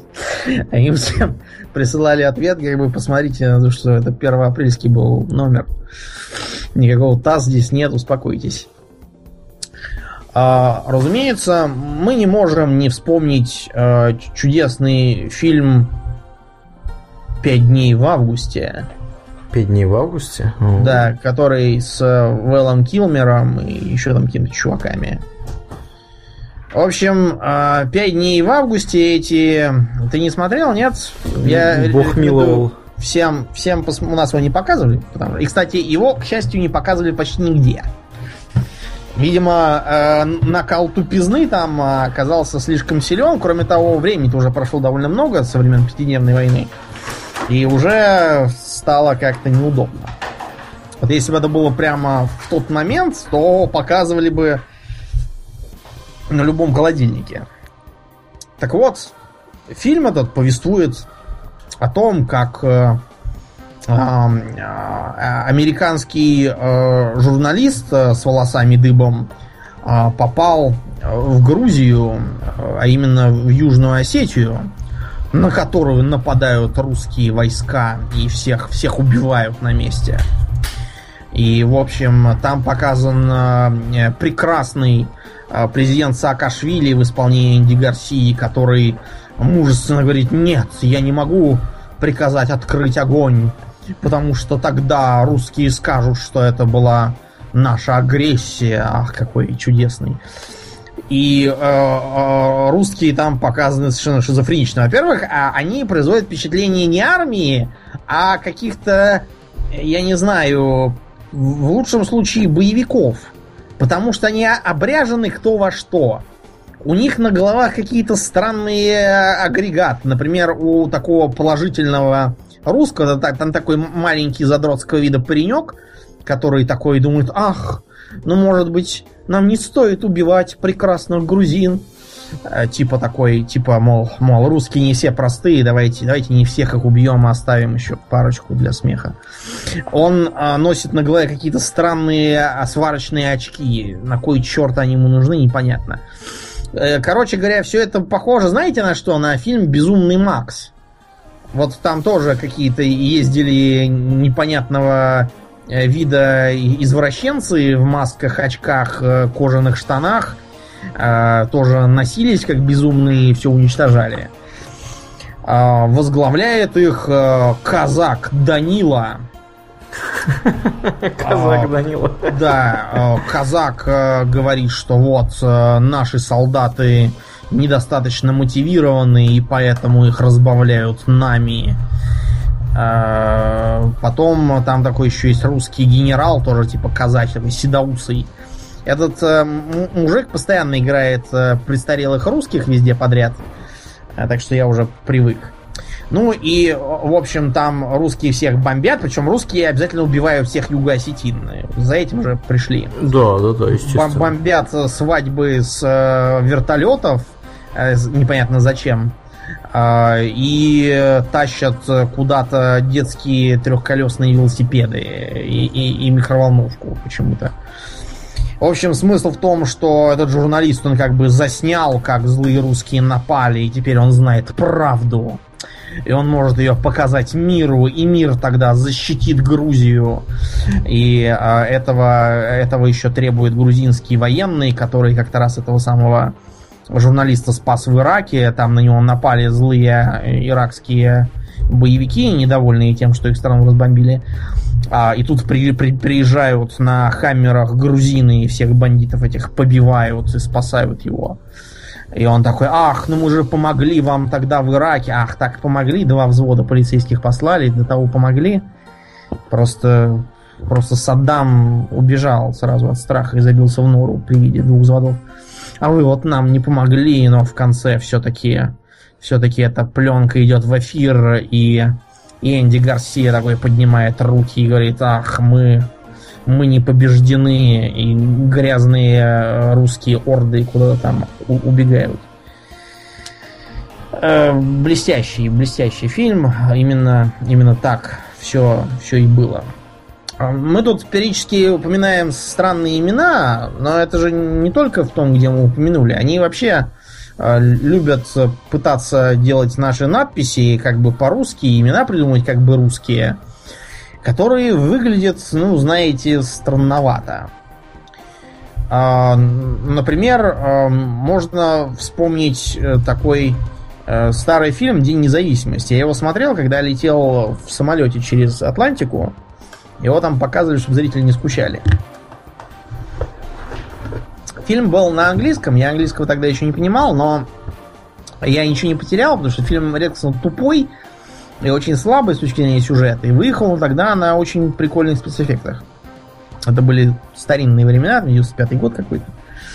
96-й. И вот там, типа, прилетает здоровая инопланетная тарелка, и с ней нам надо воевать. И там а, показывали, типа, а, атмосферные явления, связанные с ней. В том числе там был э, какой-то российский, не знаю, спутник, который выдавал изображение. Значит, на этом изображении было написано «Туча взнамзнон».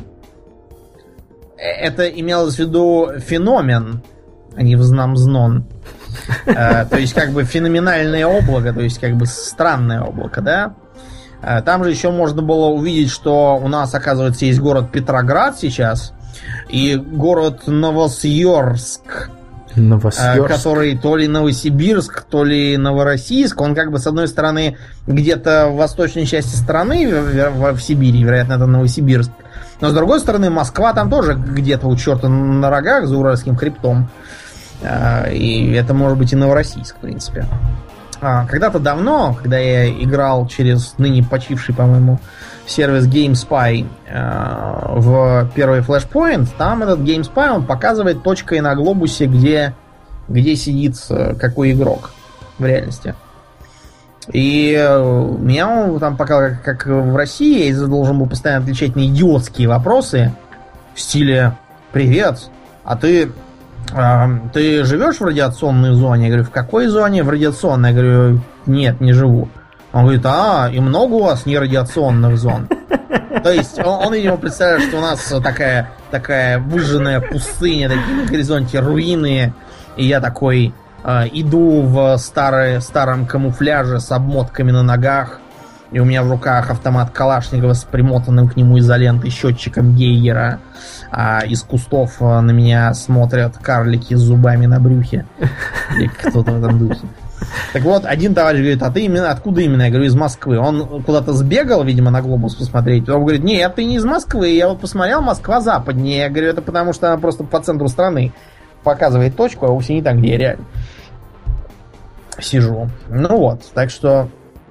А, еще можно припомнить а, фильм «Роллербол», Вроде как у него был ремейк, и я не могу понять, я смотрел оригинал или ремейк, потому что даже если это ремейк, то он все равно довольно старый. Там речь шла про то, что вот в будущем э, создал такой кровавый вид спорта, как роллербол, который выглядит как абсолютно бредовая игра с мячиком на роликах и мотоциклах. На какой-то... А, а, а вообще, знаете, на что похоже? Вот представьте себе пинбол, только там еще внутри бегают э, маленькие человечки на роликовых коньках и ездит один на мотоцикле. Вот, вот вид примерно такой у этой игры был. И э, все это устраивал э, изображаемый Жаном Рено э, русский бандит Петрович. Петрович.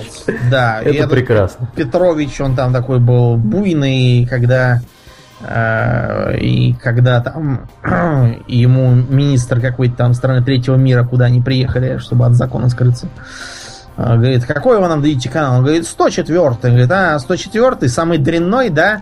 А на шестом канале у вас со дня на день читают проповедь? Да я тебя грохну. Его там должны были утаскивать за руки, чтобы он не убил никого.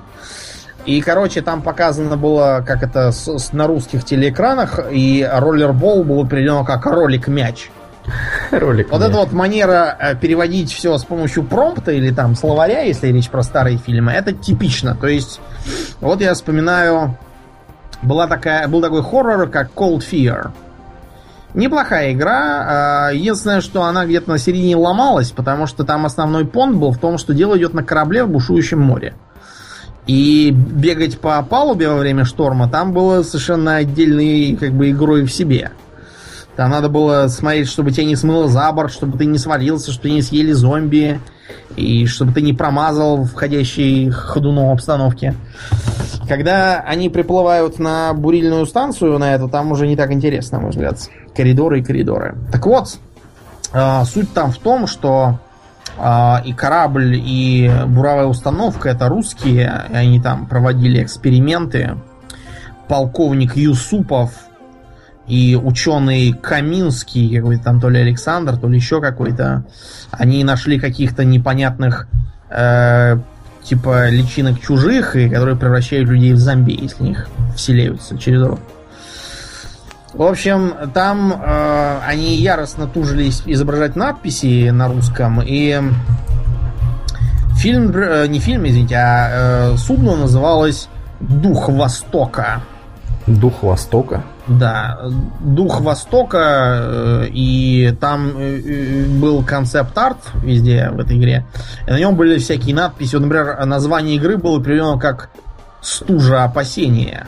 Ну, потому что Cold Fear – «Стужа опасения». Ну, Такой да. же бред мы можем видеть, например, в эм, по-моему, Battlefield Bad Company, где огнетушитель был обозначен как гаситель порошок одеяла. Ну да, да.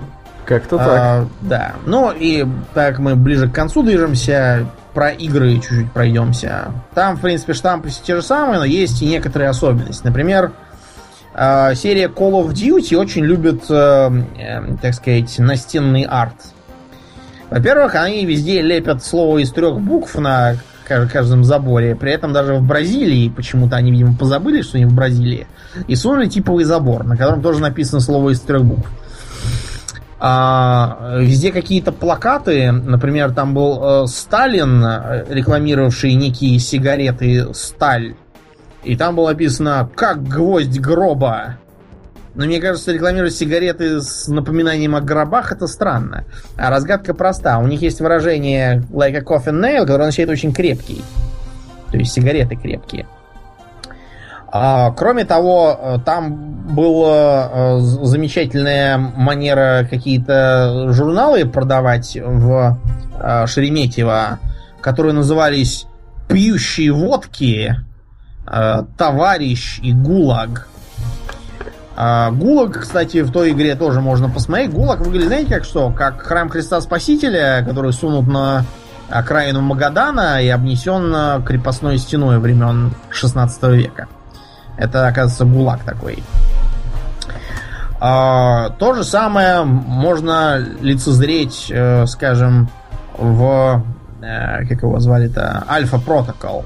Помнишь, был довольно громкий скандал с тем, что в Альфа Протокол на стенках висели вот эти вот таблички при пожаре, там разбить стекло и все такое. Угу, угу. Так вот, там вместо разбить стекло, и в табличках было написано «При пожаре воруй, убивай, про гусей не забывай, жди ответного гудка». Не совсем так, как я сказал, но смысл, да, такой. А, говорили, что это такой а, умышленный вариант вирусного маркетинга. Но я считаю, что это, вероятно, просто они из, из интернета взяли и не подумав, и получилась фотошопленная картинка. Примерно так же лоханулись авторы какого-то там из очередных этих фильмов про Геракла и богов недавних. Я уже сбился со счета. А, потому что они там пытались найти греческие фрески, а Google поэтому выдает обычно православную роспись в храмах греческих. И они взяли и понавешали на Олимпе православных святых. Прекрасно. Нормально, да. Да. Ну, а, и в заключение, мы понимаем, что еще там очень много всего. Мне хотелось бы поговорить также и про Восточную Европу. Надо, видимо, придется как-нибудь там вынести отдельно. А, пара слов о том вообще, почему, почему это так странно выглядит. То есть, э, это же дурость очевидная. Но, а, понимаете, а, практически любая культура, сколь-нибудь отличающаяся, она неизбежно малоизвестна широкой публике. И потому ее воспринимают так или иначе через призму стереотипов. А, например, вот э, про ту же Японию у нас всякого бреда, например, не только у нас, рассказывают черт знает что. Тут э, и с одной стороны восторженные какие-то э, двойные стандарты. Помнишь тот старый анекдот, где две девицы беседуют? Одна говорит, ах, вот в Японии-то как же там все утонченно. Э, э, гейши, саке, якудза. Не то, что в нашей России э, проститутки, водка и братки. Э, смысл шутки в том, что э, как бы все это одно и то же, по сути, от названий и место дела не меняется. Но некоторые бзики э, как бы в стереотипе о японцах сохраняются. Во-первых, это то, что все они повернуты на чести, э, все они там ниндзя какие-нибудь или самураи, э, я не знаю, там, оказавшись на публике с развязанными шнурками, они уже лезут за мечом и совершают харакири. А, никакой харакири там никто не совершает. А, все эти загоны про честь и совесть, они в основном уже у старшего поколения. При этом и, и у него они тоже не от самураев, там не от каких и не от сёгунов, а просто от корпоративной культуры, которая строилась на привычных основах. Никто там никакие харакири не делал, но вот там взять на себя вину старшего менеджера и вылететь с работы, это да. Э, пахать по выходным, э, когда этого никто не замечает, и помереть потом от инсульта в 40 лет тоже. Там те же самые гейши. А, с, с гейшами тут два стереотипа. Либо это просто проститутки, либо это наоборот вовсе не проститутки, а, а исключительно какие-то мега женщины типа Аспазии там из э, Греции. Дело в том, что само слово гейша означает буквально человек искусства. А, скажем, а, женщину из самурайского рода, которая владела оружием, называли Онна Бугейся. То есть буквально женщина, мастер боевого искусства. Первоначально вообще этим обозначали мужика, который умел хорошо играть на балалайке, рассказывать стихи и петь. И первые из них, вероятно, получи, появились вокруг монастырей, которые Таким образом пытались постигнуть дзен через рисование картинок и пение песен. А потом гейши заняли такую же роль, примерно как гетеры в э, Греции, поскольку японская жена категорически отказывалась, да и не понял бы этого никто, выйти к гостям мужа и с ними посидеть и порассказывать что-нибудь и послушать.